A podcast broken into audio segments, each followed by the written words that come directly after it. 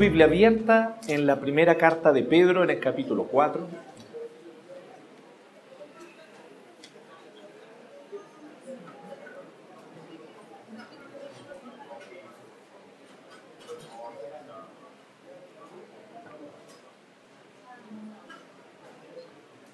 donde leímos recién del verso 1 al 6. Ahí en Primera de Pedro, capítulo 4, verso 1 al 6. No sé si se está escuchando bien, ¿se escucha bien? ¿Sí? Por, los ventiladores, digo. Bien. Así que aquí en Primera de Pedro 4, 1 al 6, no lo vamos a leer de nuevo porque ya lo leímos. Le voy a pedir que usted tenga su Biblia allí o su, su aplicación para poder acompañar. Hoy eh, nosotros eh, vamos, y aquí tengo, está un poquito arrugado. Ahí está, ahora sí.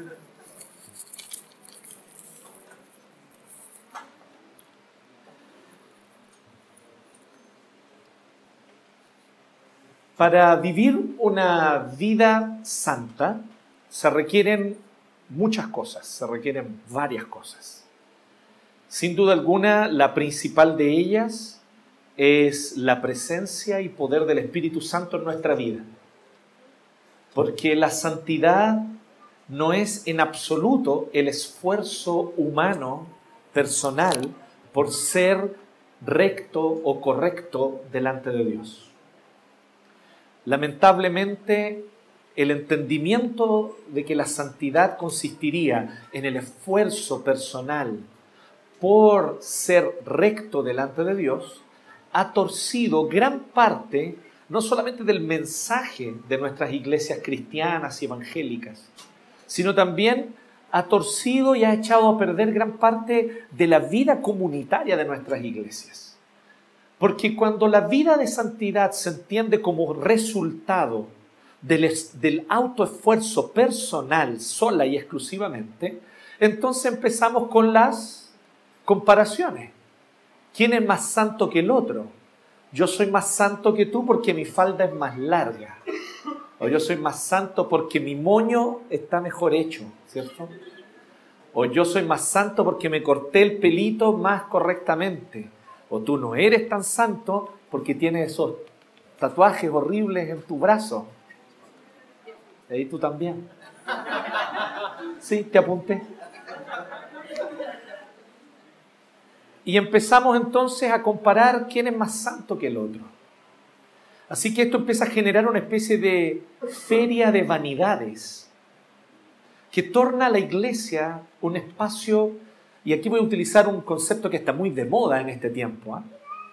que es un concepto interesante hasta cierto punto. Como toda cosa interesante, cuando no se exagera puede ser súper útil, pero ya cuando se exagera puede transformarse en una maldición. Pero el concepto de espacio seguro. La iglesia deja de ser un espacio seguro cuando es un contexto en el cual solo estamos todo el tiempo comparándonos por quién es más santo, quién es más correcto, así que quién está cumpliendo mejor el parámetro de autoesforzarse para ser recto delante de Dios. Pero un segundo efecto que esto produce y que daña profundamente la vida de comunión con Dios es que hace algunas cosas y algunos daños profundos en nuestro corazón. El primero de ellos, que no dura mucho, ¿ah? a no ser que tú seas demasiado iluso, pero el primero de ellos es pensar, ah, estoy cerca de Dios, estoy disfrutando de la presencia y la bendición de Dios porque estoy haciendo mi mejor autoesfuerzo por ser correcto. Engañoso es el corazón más que todas las cosas.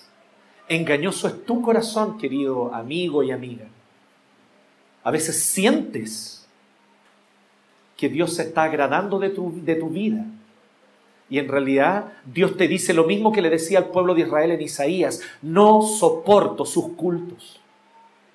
No soporto que vengan con oraciones delante de mí. No soporto que pisoteen mis atrios con sus sacrificios, porque este pueblo de labios me honra, mas su corazón está lejos de mí. Cada vez que tú piensas que yo puedo ser santo a partir del autoesfuerzo, lo que estás diciendo es, no necesito depender de Dios. Tu corazón está lejos de Él. Pero esto dura poco tiempo. Estamos ilusos pensando, yo estoy más cerca de Dios, o Dios está más cerca, o lo siento. ¿Cierto? Porque esta cuestión de sentir es como todo. ¿ah? Si yo siento algo, esa es la realidad. Como si nunca sintiéramos cosas irreales. Como si nuestros sentimientos fuesen infalibles.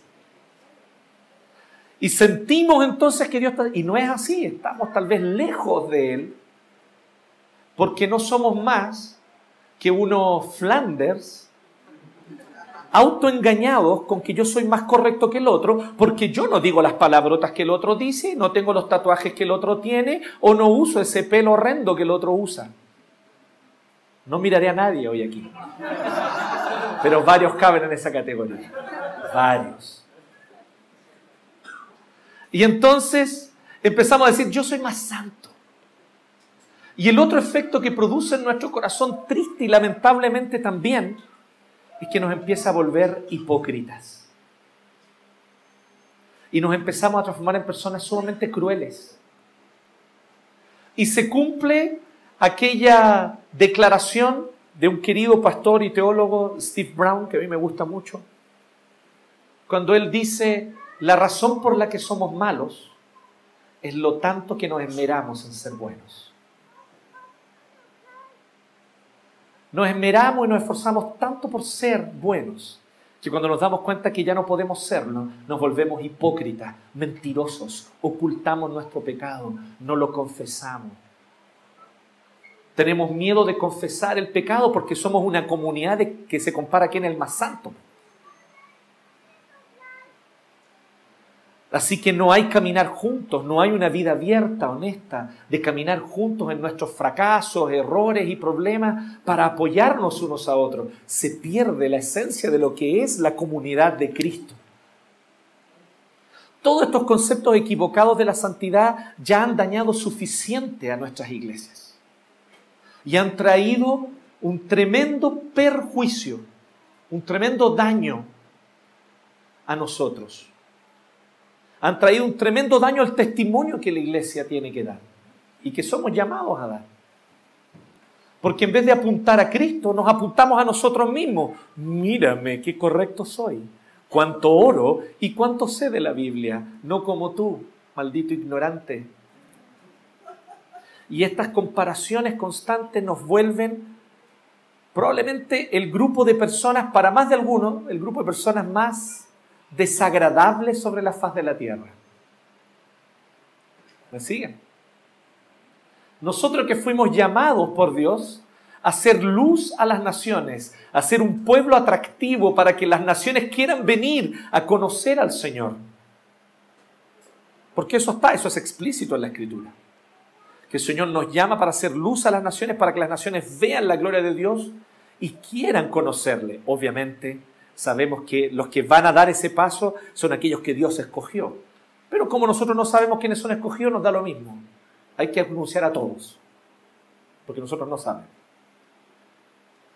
Pero en este contexto empieza a darse lo contrario, nos tornamos una especie de comunidad repelente, donde la gente lo último que quiere es ir a una iglesia evangélica o estar con un evangélico, porque son personas sumamente desagradables moralistas que siempre están juzgando al otro y que no tienen un ápice de misericordia en su corazón, que se caracterizan por su falta de compasión. ¿Y sabes qué es lo más terrible de todo esto? Que hemos sido llamados por Dios y la doctrina que profesamos nos desafía a absolutamente lo contrario. Por lo tanto, quiero comunicarte que si tú ves un evangélico orgulloso, arrogante, moralista, fariseo, hipócrita, déjame decirte que lo que tú estás viendo es alguien que traicionó la fe que dice profesar. Esa no es la fe evangélica. Esa no es la fe cristiana. No consiste en eso. No se trata de eso. No se trata de qué tan bien yo lo hago, de qué tan recto es mi desempeño. Se trata de aquel que hizo un desempeño perfecto, el único en la historia, que es Jesucristo. Y se trata de que Él tomó mi lugar. Y se trata de que Él fue perfecto. Y gracias a que Él fue perfecto, yo no necesito serlo. Yo creo en Él y solo por fe soy declarado justo delante de Dios.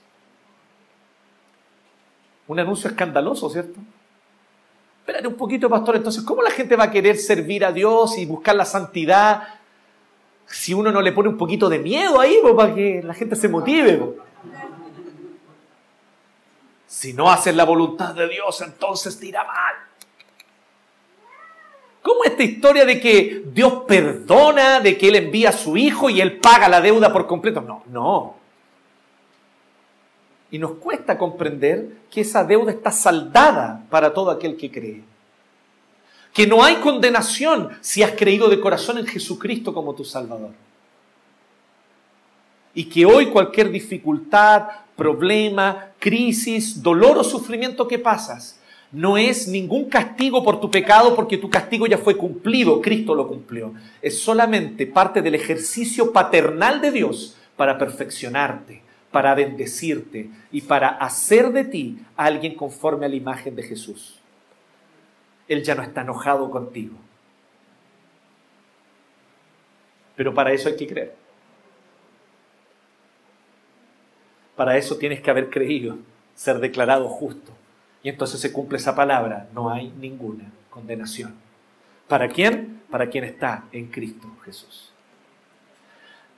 Así que desde esta base tenemos que entender la santidad de otra forma, ¿no? La santidad, por lo tanto, ya no es más una obra humana. La santidad es una obra divina. Donde Dios, a aquellos que han creído, Dios el Espíritu Santo directamente, Él comienza a trabajar, a exponer, a sacar a la luz a veces pecados, tendencias pecaminosas, idolatrías que ni nosotros mismos estamos conscientes que están en nuestro corazón, pero que Dios las conoce. Así que Dios nos pone en situaciones donde se empiezan a revelar esos ídolos, donde se empiezan a revelar esos pecados, donde se empiezan a revelar esas inclinaciones pecaminosas. Y ocurre esa típica cosa cuando uno dice, no puedo creer que hice esto. ¿Usted alguna vez lo ha dicho o lo ha pensado? Yo todas estas veces. No puedo creer que hice esto. Lo cual solo revela cuán poco nos conocemos. Porque la razón por la que hiciste eso es porque eso eres tú. Ah, no nos gusta pensar eso, ¿no? No, yo no soy ese. Yo no soy aquel. Al revés de Rafael. Pero ahí el Señor está mostrando que sí, que eso es lo que nosotros somos y se revela nuestro corazón. Y cuando se revela nuestro corazón, es la oportunidad para que el Espíritu Santo comience a trabajar en nosotros, moldeando, perfeccionando, sanando. Heridas que tal vez ni tú mismo estás consciente. ¿Cuánto te determinan hasta el día de hoy? Heridas que Él quiere sanar y que solo Él tiene el poder para sanar. Así que esta es la verdadera santidad. Pues bien, Hoy vamos a ver en este texto cuatro claves para una vida santa. Cuatro claves. No tres, miren, cuatro. Cuatro claves para una vida santa. Y estas cuatro claves para una vida santa, no se precipite, no se precipite, pero las podemos resumir en cuatro palabras. Pero no se precipite. No piense que porque usted escuchó estas cuatro palabras ya entendió. Porque podemos entender todo mal. Así que Quédese hasta el final del sermón. Aunque yo voy a decir los cuatro puntos ahora al inicio. Cuatro claves para una vida santa. Y estas son, primero, el sufrimiento. Segundo, el tiempo. Tercero, el juicio. Y en cuarto lugar, la muerte. Cuatro claves para una vida santa sufrimiento, tiempo, juicio y muerte.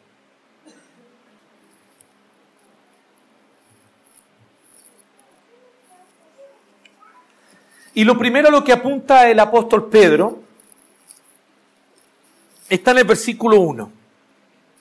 Él dice, por tanto, ya que Cristo sufrió, es muy interesante notar esto, él aquí habla de sufrir. Él no está hablando aquí de morir. El tema de la muerte lo trata más adelante. Aquí está hablando de sufrir. Está poniendo a Cristo como ejemplo. Generalmente, generalmente, cuando nosotros vemos y, y, se habla en la escritura sobre la muerte de Cristo, la mayoría de las veces, no es siempre, pero la mayoría de las veces, no lo está poniendo como un ejemplo, sino que la muerte la pone como un anuncio de aquel que pagó el precio por nosotros. Pero aquí el tema no es la muerte, es el sufrimiento. Así que aquí sí está hablando Pedro sobre el ejemplo que Cristo es para nosotros en cuanto a su sufrimiento. Por tanto, ya que Cristo sufrió en el cuerpo, asuman también ustedes la misma actitud. Aquí es muy interesante porque lo que dice literalmente es armen su disposición mental, armen su mente para imitar a Cristo en esto. Es interesante, porque armarse en el tiempo del Imperio Romano implicaba una algo un poquito complejo, digamos, era ponerse un traje, era vestirse con un traje de soldado, era ponerse un escudo, eso es armarse. Y aquí está usando esa palabra, dice que la mente tiene que estar armada, preparada, dispuesta para imitar la actitud de Cristo, porque el que ha sufrido en el cuerpo ha roto con el pecado. Y esta es la primera realidad que tenemos que tener conciencia para una vida verdaderamente santa. Necesitamos nosotros cultivar la conciencia de que en Cristo y solo en Cristo, o sea, desde una fe en Jesucristo que murió por mí, que perdonó mis pecados, que me salvó por su muerte y resurrección, en Cristo, el sufrimiento nos aleja del pecado. Necesitamos nosotros entender y comprender y asumir la conciencia de que en Cristo el sufrimiento nos aleja del pecado. Nosotros tendemos a perder de vista esto que dice Pedro, pero es una realidad. Entre las herramientas que el Espíritu Santo usa, porque vuelvo a decir, la santificación es una obra del Espíritu Santo, no es una obra humana. Y como es una obra del Espíritu Santo, el Espíritu Santo la lleva a cabo en tu vida y Él utiliza herramientas. Y esta es la primera, es el sufrimiento. Pero no cualquier sufrimiento y no el sufrimiento vivido de cualquier forma. Porque tal vez tú estás pensando como yo también pienso y como la Biblia también da testimonio en varias ocasiones. Que hay ocasiones en las cuales el sufrimiento, más que alejarnos del pecado, nos lanza al pecado o nosotros sentimos que el sufrimiento es una buena excusa para lanzarnos a los brazos del pecado. Ocurrió, por ejemplo, con Asaf, que escribe un salmo maravilloso, el Salmo 73 en el Antiguo Testamento. Y él dice que él se sintió tentado a ir al mal porque él veía que los impíos prosperaban y les iba bien, a pesar de que todo el tiempo están desobedeciendo a Dios, blasfemando contra Él y negándole, pero les va bien igual. Y Él dice, yo que he querido servir al Señor estoy sufriendo. Y entonces Él siente en un momento esta tentación de tal vez irse tras el pecado? ¿Qué he sacado con lavar mis manos en inocencia? ¿Qué he sacado con cultivar o buscar vivir una vida santa? ¿Qué he sacado con tratar de obedecer al Señor y a su palabra? Si parece que los que desobedecen y no temen a Dios les va mejor que a mí. Si tú has sentido, has pensado eso, bienvenido a la vida cristiana real. Le pasó a Asaf, le pasó a Juan el Bautista. Juan el Bautista, por hermanos. O sea, le, pasó, le puede pasar a cualquiera, ¿me entienden? Porque de él Jesús dijo que de los nacidos de mujer no hay otro mayor que él, hablando de Juan el Bautista. Entonces, pensemos que si le pasó a Juan el Bautista, ¿cómo no te va a pasar a ti o a mí? Y ahí está Juan el Bautista, en la cárcel, después de haber obedecido al Señor, haber ido al desierto, haber llamado al arrepentimiento a la gente, hacerlos bautizarse como señal de que se arrepentían y abandonaban su pecado para reconsagrarse a Dios. Y de repente aquí está él, preso en el calabozo de Herodes, porque Herodes, que era un pusilánime, no sabía qué hacer con él. Todos los que le aconsejaban le decían, oye, haz algo con Juan el Bautista, está todo el tiempo predicando y habla contra ti. Interesante eso, ¿no? ¿Han oído hablar eso de que no deberíamos predicar de política? Bueno, efectivamente no, deberíamos predicar a Cristo, ¿no? No de política humana. Pero Juan el Bautista predicaba al Señor y necesariamente eso tenía implicaciones políticas. Y eso enojaba a Herodes. Pero Herodes le tenía miedo, porque sabía que Juan el Bautista era profeta del Señor. Así que hace una cosa así como ni fu ni fa. ¿Sí? The English Way, diría Pink Floyd.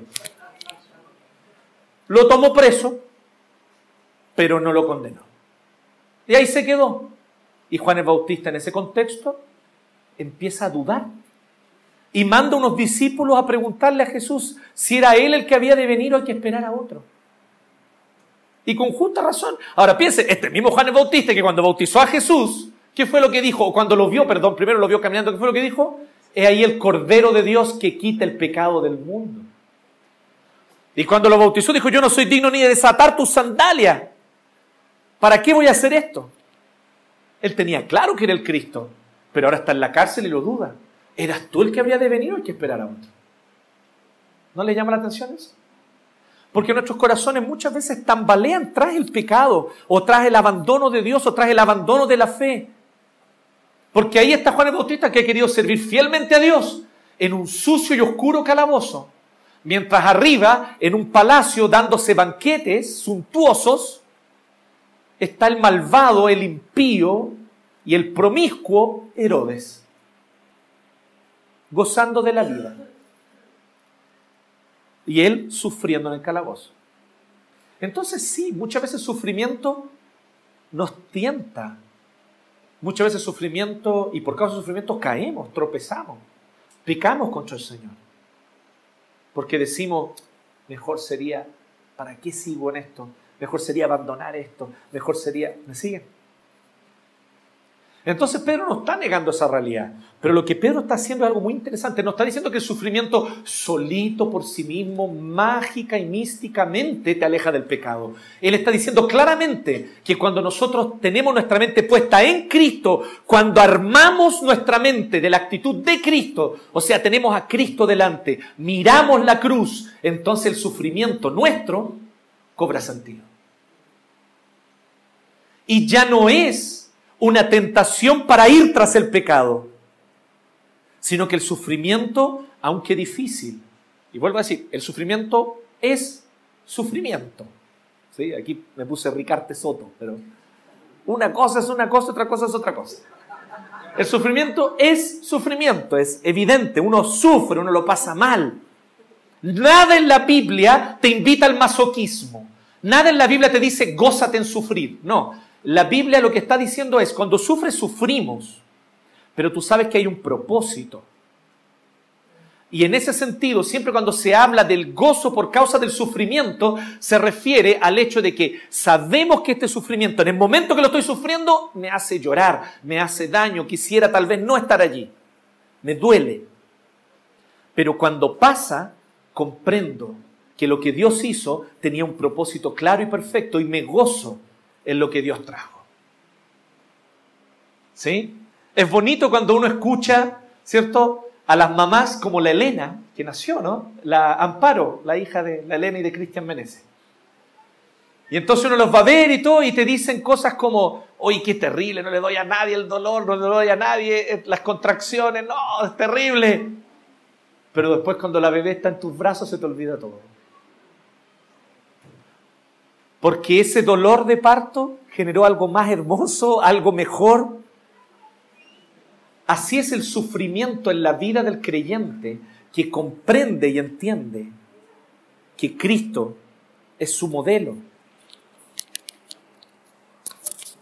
Así que, en primer lugar, una primera clave para la vida santa es la conciencia de que en Cristo, y no puedo dejar de enfatizar esto, en Cristo, el sufrimiento nos aleja del pecado.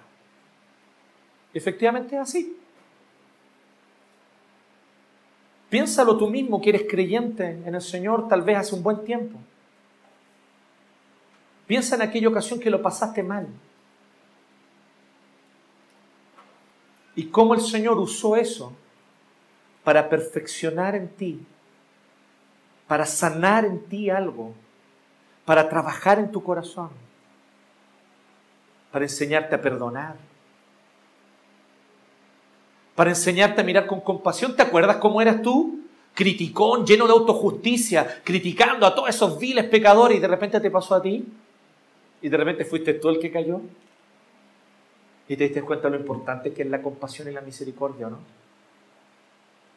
Y ahora eres un poco más parecido con Cristo. Y tienes ojos de compasión al que falla, porque tú un día también estuviste ahí. ¿De cuántas maneras el Señor nos va cambiando nuestra vida? Me encanta cómo lo pone Paul Washer, que no es uno de mis predicadores favoritos, pero tiene cosas interesantes. Cuando Paul Washer dice, yo no cambiaría todos los sufrimientos de este mundo que me ha tocado vivir, no los cambiaría por nada, hoy que me doy cuenta, lo que produjeron en mí. ¿Sabes cómo se llama eso? Madurez espiritual. Pero lamentablemente nuestras iglesias evangélicas están inundadas de una teología que invita a no crecer espiritualmente, a que te mantengas un infantil, a que te mantengas un infanto adolescente espiritual por toda tu vida de caminar con Cristo, solo anhelando bendiciones, prosperidad, decláralo, proclámalo, decrétalo. Porque tuya es la bendición si hoy la tomas. ¿Cierto? Entonces, un tipo de teología que te invita a qué? A ser siempre un bebé espiritual. Porque cuando somos recién nacidos espirituales, es maravilloso esto, porque como que uno ora y el Señor te responde todo. ¿Quién hace esa observación es C.S. Lewis. no sé si han leído eso, cuando Lewis habla sobre la oración. Yo sé que Samudio leyó. Samudio seguro sabe. ¿Cierto? Samudio antes de dormir, él se cuenta a sí mismo un cuento de Luis y dice, porque ya se lo sabe de memoria todos. Entonces, cuando Luis dice esto, dice, cuando nosotros somos recién convertidos, es como que toda la oración el Señor te la responde, sí, todo bien. Pero después el Señor te empieza a enseñar el valor de la perseverancia, de la paciencia, y te empieza a responder, espérate un poco, todavía no. Ya no es un sí. Y después empieza a responderte con no. Esto no. Esto no. Porque vas madurando, porque vas creciendo. Entonces una teología evangélica que habla de puras bendiciones, prosperidad y ser un campeón, ir pisteando como un campeón, es una mezcla entre el argentino que estaba tirado en la... ¿Cierto? Eso, bueno, ok. Olvídense. ¿Era Dante Gebel el que estaba en el...? ¿No? Ok, no importa. Así que esta realidad, o esta triste realidad, nos invita de alguna manera a una invitación abierta y es un ambiente, un hábitat donde solo se cultivan creyentes enanos espiritualmente. Creyentes sin madurez, creyentes que permanecen en su infanto, adolescencia, por años. Pero cuando tú eres capaz de decir, como decía Washer, yo no cambiaría todo lo que sufrí en esta vida por nada, porque hoy me doy cuenta de lo que produjeron en mi corazón y en mi vida, tú dices, eso es madurez. Ese es un creyente maduro. La segunda clave es el tiempo. Y de nuevo lo mismo, no pienses que el tiempo por sí solo hace las cosas, ¿no? No, el tiempo hace las cosas. No es eso lo que está diciendo Pedro. Pedro apunta a algo más profundo en el 2 y en el 3. Él dice, ¿cierto? Porque el que ha sufrido en el cuerpo ha roto con el pecado. Efectivamente, por medio de sufrimiento vamos abandonando el pecado, vamos creciendo, madurando espiritualmente, aprendiendo a anhelar más al Señor y menos a las cosas de este mundo que nos distraen del Señor. Es verdad, todo eso es cierto, así que en todo ese sufrimiento nos ayuda. Pero luego en el 2 dice, para vivir el resto de su vida terrenal, no satisfaciendo sus pasiones humanas, sino cumpliendo la voluntad de Dios. Y aquí es muy interesante porque él habla explícitamente del cronos, del tiempo. Él dice, para vivir el cronos que le queda. Recuerden que de cronos, de la palabra griega cronos, viene la palabra cronómetro. Así que piensen aquí, o imagínense, con muchísima imaginación, que Pedro tal vez, si hubiese conocido, estaría pensando en un cronómetro. Pero no los conoció, así que no estaba pensando en un cronómetro. Pero no importa, lo importante es que podría ser una comparación. El tiempo que te queda, ¿cuánto es? No sabemos cuánto tiempo te queda. Pero el tiempo que te queda, dice, vívelo con un propósito. No satisfaciendo pasiones humanas, sino que cumpliendo la voluntad de Dios. Aprovecha bien el tiempo. Y de nuevo él menciona al Cronos en el 3. Y aquí aparece explícitamente traducido en la NBI. Pues ya basta con el Cronos que han desperdiciado haciendo no lo que agrada a Dios, lo que agrada a quiénes? A los incrédulos, que son ciegos, son ignorantes y están muertos en sus delitos y pecados. Y aquí es súper importante que tengamos claro esto.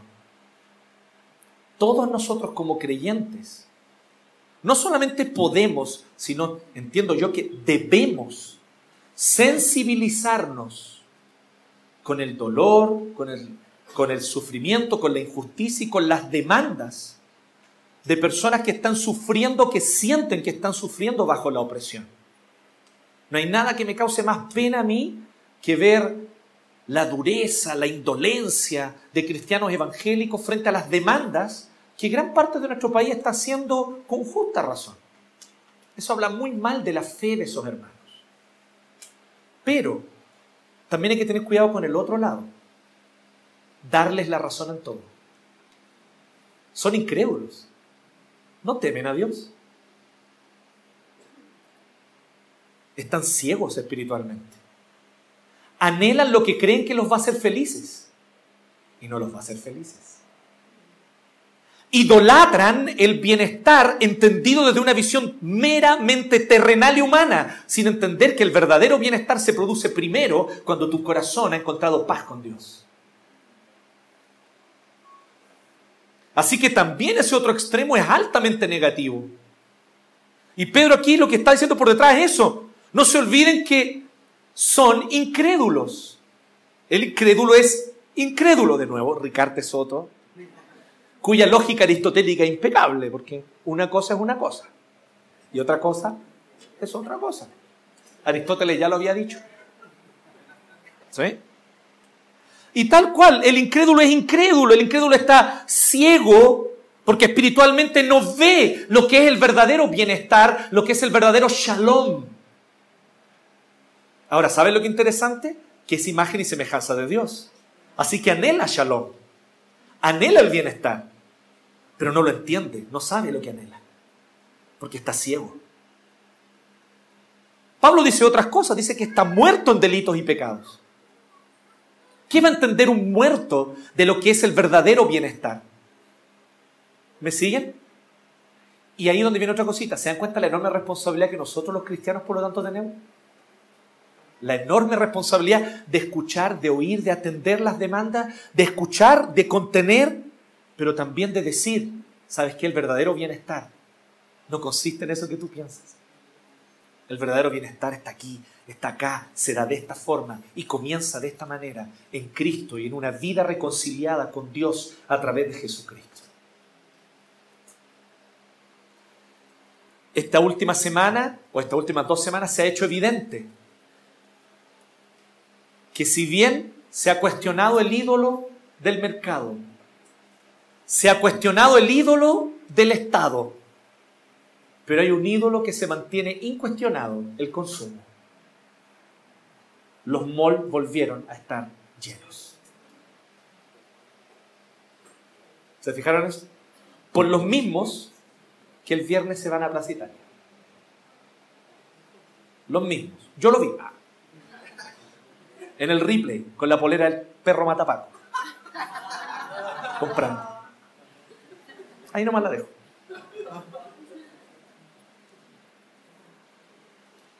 Entonces él dice, ya basta con el tiempo que han desperdiciado haciendo lo que agrada a los incrédulos. entregados al desenfreno, a las pasiones, a las borracheras, a las orgías, a las parrandas y a las idolatrías abominables. Está tratando de traducir aquí la NBI. ¿eh? Es muy interesante cómo traduce esto. Pero es súper interesante porque cuando él habla del desenfreno está hablando exactamente de eso. Está hablando de no tener control, de ir y dejarse llevar sin ningún control. Está hablando de las pasiones, y aquí se refiere a las pasiones que son egoístas, donde mi propia autosatisfacción es lo que importa, y no cuidar al otro ni hacer bien al otro. Así que son pasiones, por lo tanto, totalmente gólatras. A las borracheras literalmente es eso, a embriagarse, a ir y embriagarse, a buscar la embriaguez. A las orgías también literalmente se está refiriendo a eso, a las bacanales y a las fiestas orgiásticas que por lo demás eran muy comunes en la antigüedad porque eran una forma de adoración a los dioses. Y por lo tanto cierra con las, va, perdón, luego a las parrandas, y ahí es interesante porque ahí está hablando de las fiestas donde bebían, no sé si llamarlo así, pero psicotrópicos, en un potaje. ¿Sí? Se preparaba un potaje, ¿cierto?, alucinógeno y bebían todos. ¿Sí? Por si usted no lo sabía, eso es pecado. Y a las idolatrías abominables. O sea, al adorar ídolos. Eso es lo que nosotros vemos. Sí, hay una multitud anhelando shalom, bienestar, dignidad, que fue con lo que Dios nos creó y a su imagen y semejanza. Pero ni ellos mismos entienden esas palabras como deberían. No saben que la verdadera dignidad está en amar a Dios sobre todas las cosas y al prójimo como uno mismo. No saben eso. Ellos quieren una dignidad basada en el amor a sí mismos, sin tener que amar ni reconocer a Dios. Y al prójimo dejándolo ahí, que sea libre, Ustedes se han dado cuenta que el ideal liberal es lo contrario del amor, ¿no? Esto de que mi libertad termina donde comienza la del otro, ¿cachado eso? Mientras tú seas feliz haciendo lo que haces, está bien, ¿cachado eso? Suena lindo, ¿cierto? Pero eso es lo contrario del amor. Es lo contrario del amor. La tolerancia es la antítesis del amor. Piénsalo así, usted es papá, es mamá, y su hijo está haciendo algo autodestructivo, metiendo la mano a la juguera. Y tú dices, no, yo tolero a mi hijo. Que la haga nomás y que sea feliz su mano en la juguera. ¿Eso, ¿Eso te hace feliz, hijo? Sí, me hace feliz, claro, porque todavía no le corta. Y está bajando la mano y tú, sé feliz, hijo, yo te tolero. La tolerancia es lo contrario del amor. Cuidado. Nosotros como creyentes somos llamados a amar que es más profundo que tolerar, que va mucho más allá que la mera tolerancia. Así que idolatrías abominables. Entonces, ¿qué ocurre con esto? Que el incrédulo, una de las cosas que no se da cuenta es cómo él usa su tiempo. Y que está malgastando y desperdiciando su tiempo en lo que no rinde fruto está malgastando su tiempo en aquello que no va a traer para él el bienestar que tanto anhela. Y se va a cumplir la palabra de que es como tener sacos rotos y echar, echar, echar, pero en un saco roto que nunca se llena. Y se va a cumplir esa palabra, donde es como bajar una y otra vez, bajar el balde en el pozo, pero el pozo está seco en el pozo no hay nada y todo lo que se saca del pozo es tierra seca, es arena, porque el pozo no tiene agua. Todas estas comparaciones las dicen los profetas del Antiguo Testamento. Él dice que es así cuando la humanidad busca paz, pero la busca sin Dios. Es así cuando la humanidad busca bienestar, pero la busca sin Dios. Es así cuando una humanidad busca dignidad, pero no busca al Señor. Sacos rotos, cisternas secas, y la sed solo se hará peor, más intolerable y más terrible. Pero no se dan cuenta que están malgastando su tiempo. El cronos avanza implacablemente. Avanza, avanza, avanza. Se come a sus hijos. ¿Han visto ese cuadro? Del tiempo comiéndose a sus hijos. Bacán. Muy buen cuadro. El tiempo comiéndose a sus hijos. Avanza, avanza, avanza implacablemente. ¿Y en qué estás invirtiendo tú el tiempo? También te desafía el apóstol Pedro a ti que eres creyente. Somos creyentes, creemos en el Señor, hemos sido salvados y es una gracia maravillosa.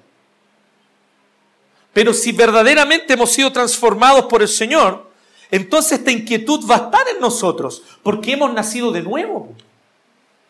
¿Me entiendes o no?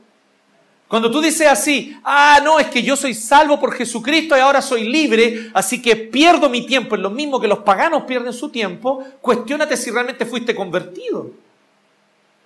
Porque un corazón regenerado anhela hacer la voluntad de Dios y prefiere usar su tiempo en eso. Así que, ¿en qué estamos invirtiendo nuestro tiempo? ¿A qué lo estamos dedicando? ¿A qué estamos dedicando nuestro, nuestro día a día? En tercer lugar, el juicio. Ya vimos el sufrimiento, el tiempo y ahora el juicio. Y esto implica la conciencia de que el juicio es real la conciencia, estar conscientes de que el juicio es real. Que viene un día donde todos se presentarán ante el tribunal del Dios justo. Ese día viene y todos van a rendir cuentas. Todos. Esta conciencia no la tiene el incrédulo porque es espiritualmente ciego, porque está espiritualmente muerto. A ellos les parece extraño que ustedes ya no corran con ellos en ese mismo desbordamiento de inmoralidad. Y por eso blasfeman, dice. Aquí la palabra es más profunda, dice, por eso blasfeman, dando a entender que no solamente insultan al creyente, sino incluso blasfeman contra Dios. Abarca más que solo el insulto, implica el insulto también, pero va más allá. Oye, tú imbécil que perdiste tu tiempo en eso. No como yo que estoy viendo Netflix los domingos a la mañana. Y tú ahí en esa iglesia acalorado. Viendo cómo mojan a los niños. Los insultan, sí, por un lado sí, pero también blasfeman contra Dios. Blasfeman contra el Señor. ¿Para qué sigues eso? ¿Para qué seguir a ese Dios? ¿Qué te ha dado? ¿De qué te ha servido la fe? Yo fui un día pasando ahí para la Alameda y estaba escrito en la Casa Central de la Universidad de Chile, Piñera, Diosito te va a castigar. Está escrito. Escrito está. Y pasé, me sonreí Al otro día pasé de nuevo y había alguien borrado con un spike, Diosito, y ha puesto el pueblo.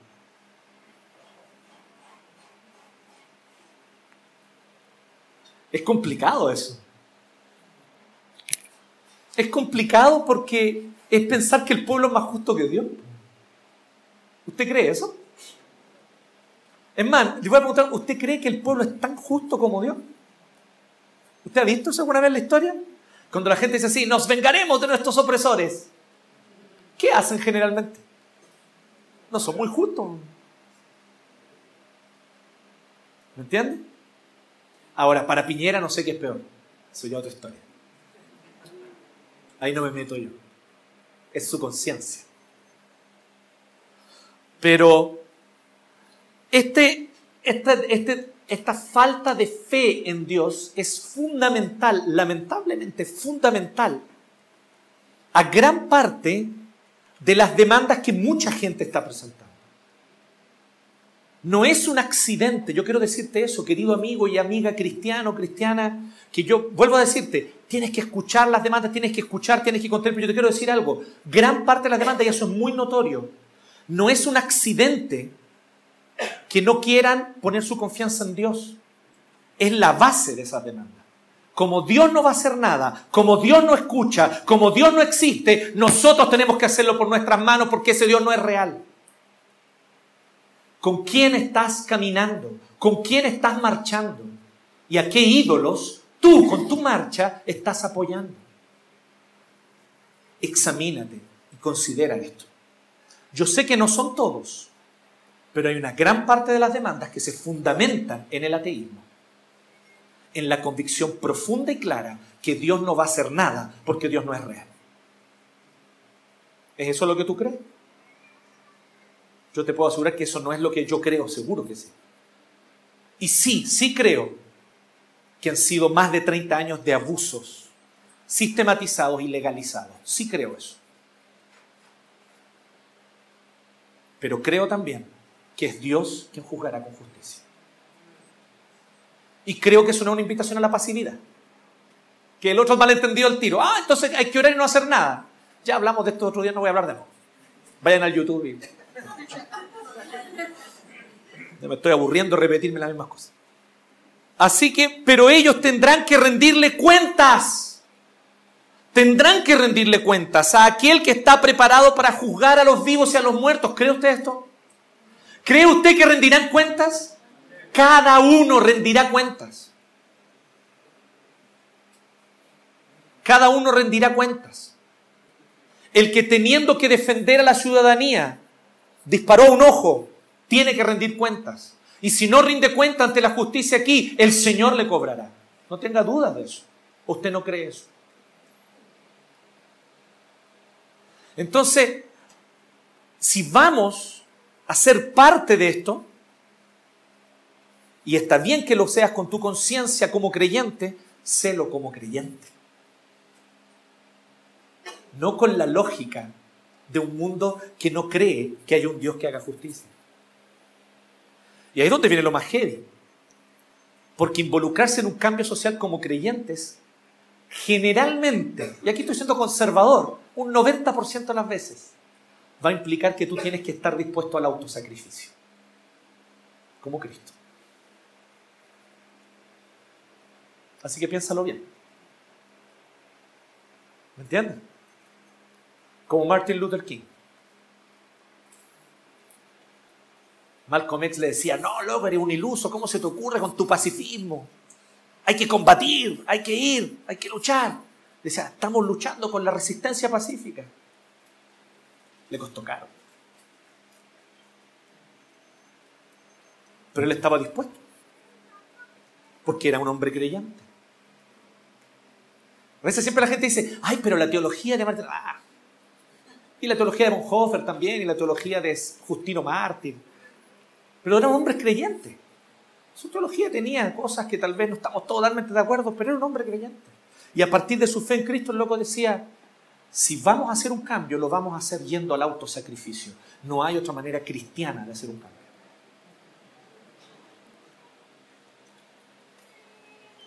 Así que una gran responsabilidad la que tenemos. Pero en este contexto, ¿entendemos nosotros esto? Que el juicio viene, que el juicio es real, porque eso también es una invitación y es un desafío y es una clave para la vida santa.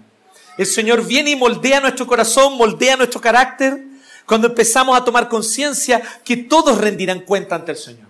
Y tú dirás, sí, pero yo he sido perdonado por el Señor. Cristo murió por mí, Cristo pagó mi deuda, ya no hay condenación. Bacán, sí, pero igual la conciencia del juicio es importante. Porque, por ejemplo, te libera para perdonar al que te hizo daño. Y yo no estoy diciendo que sea fácil hacerlo. Es evidente que no es así.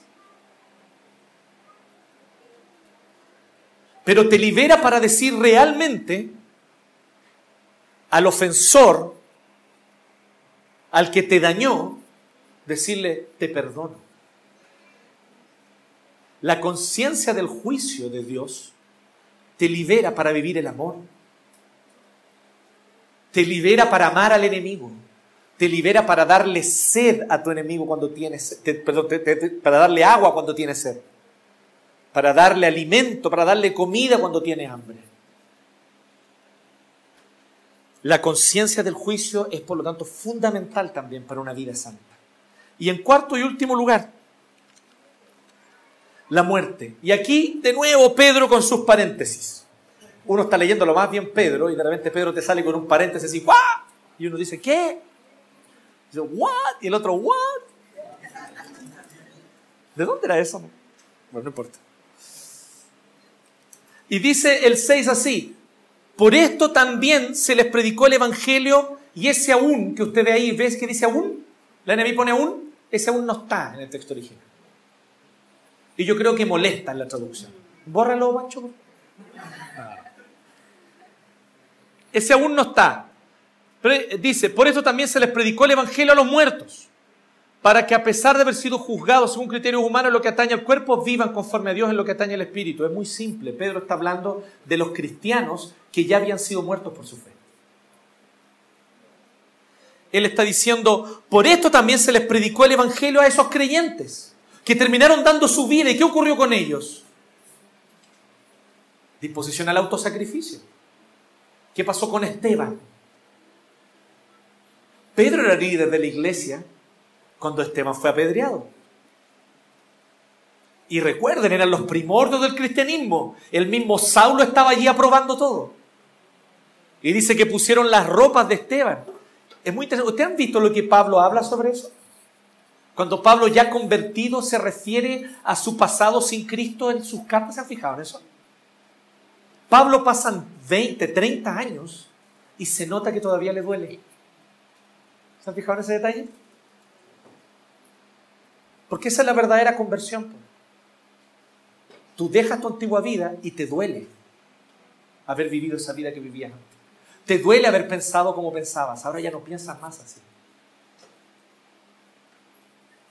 Y en ese contexto donde Esteban dio su vida, donde otros creyentes fueron perseguidos y dieron su vida también, Pedro se está acordando de ellos. Pedro se está acordando probablemente de Jacob, que también era uno de los líderes de la iglesia, un discípulo de Cristo que también fue muerto. Todo eso está relatado en el libro de Hechos. Y Pedro era líder de la iglesia de Jerusalén en ese tiempo. Ahora Pedro está anciano, muy viejito, probablemente en Roma, lo cual es genio, ¿no? Para que vean las vueltas que da la vida, pero esto es también para que veamos que cuando el Señor tiene una determinación y un plan, su plan se cumple. Algunos dicen que tal vez Pedro habría salido de Palestina para huir de la persecución que los judíos tenían contra los cristianos y se había ido a Roma para estar más seguro. Y en Roma terminó martirizado por el imperio. Interesante. Él está dispuesto, él sabe que Dios tiene que cumplir en él su propósito. Pedro no, no se queja, no reprocha, nada. Pero el Señor cuando cumple su propósito lo cumple. Pero Pedro ya vio a creyentes dar su vida. Y él dice, se les predicó el Evangelio aún a aquellos que murieron por esa fe. Dice, eso es lo que él quiere decir.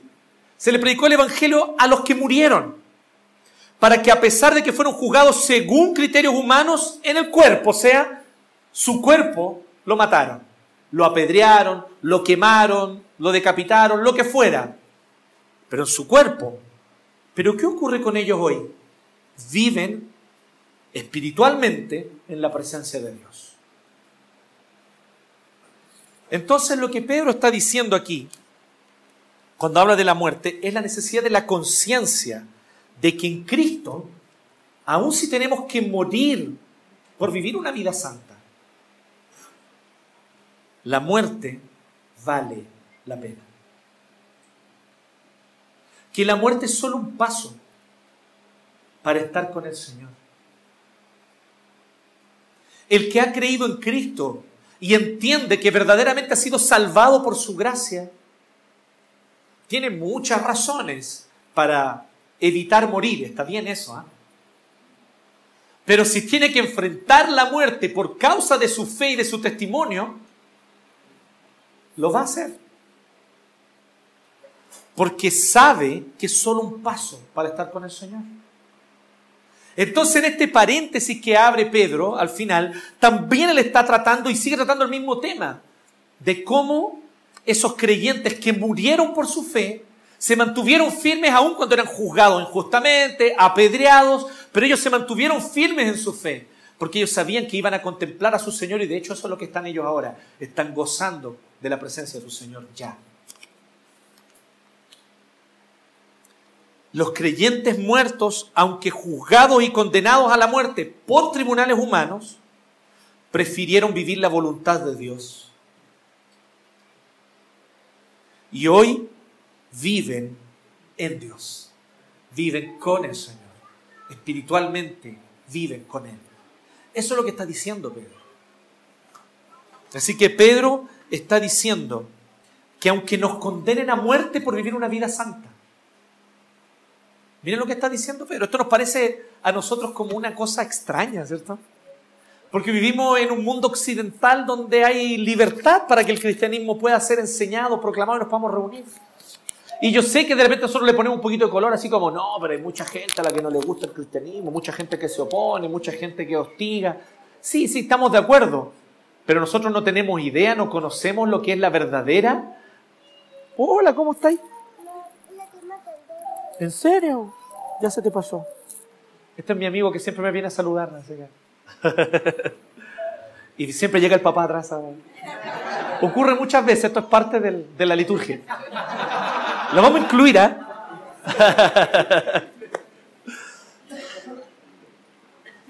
En lo que Pedro está diciendo, y a lo que Pedro se está refiriendo ahora sí retomando, es que aunque nos condenen a muerte, vale la pena vivir una vida santa. Y vuelvo a decir, hoy hay contextos en los cuales vivir una vida santa te va a traer más problemas. ¿Me entienden?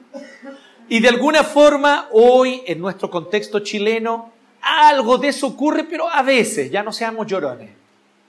¿Sí? No seamos, como, como decía la otra vez Joaquín García Huidobro cuando tuvimos un, un encuentro y él hablaba y él decía, sí, hay hostigamiento, sí, pero no vamos a comparar ser decapitado a ser portada en The Clinic, ¿me entienden?